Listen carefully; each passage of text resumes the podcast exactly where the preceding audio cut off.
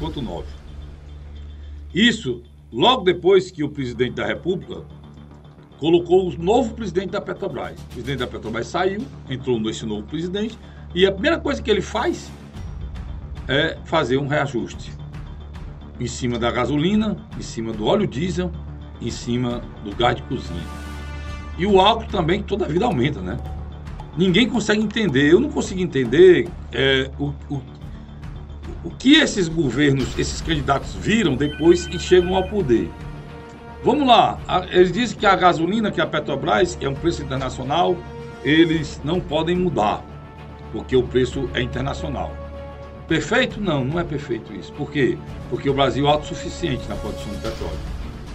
Aí é, Cássio, é, o Brasil produz petróleo. Só que o Brasil, para agradar não sei quem, né, perguntar ao governo Bolsonaro, ele pega o petróleo cru, manda para os Estados Unidos e, e traz de lá para cá refinado.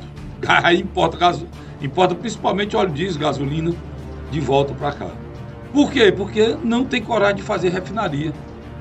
Né? Houve naquele tempo aquele, aquela confusão é, e desvios nas refinarias.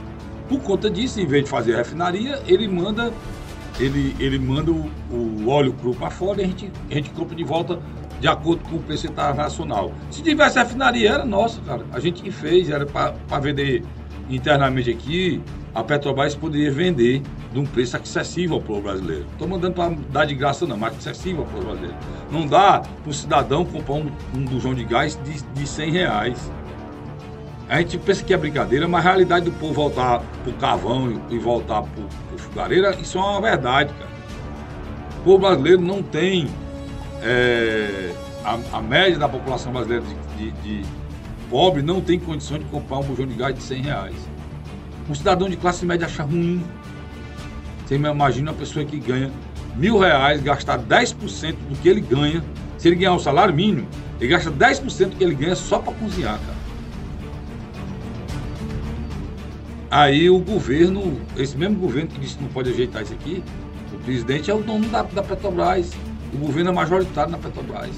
O que não tem é vontade de, e coragem de ajudar quem precisa. Agora o governo está pegando o juro aí, né? E aumentando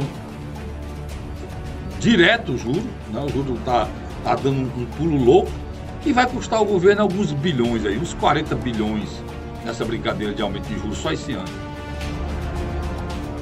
Quem é, e quem é que ganha com isso? Quem tem, cara. Quem, quem tem dinheiro para aplicar, quem está aplicando. Para isso aí não falta dinheiro para o governo. Essa turma aí não falta nada. Então é muito ruim o momento que a gente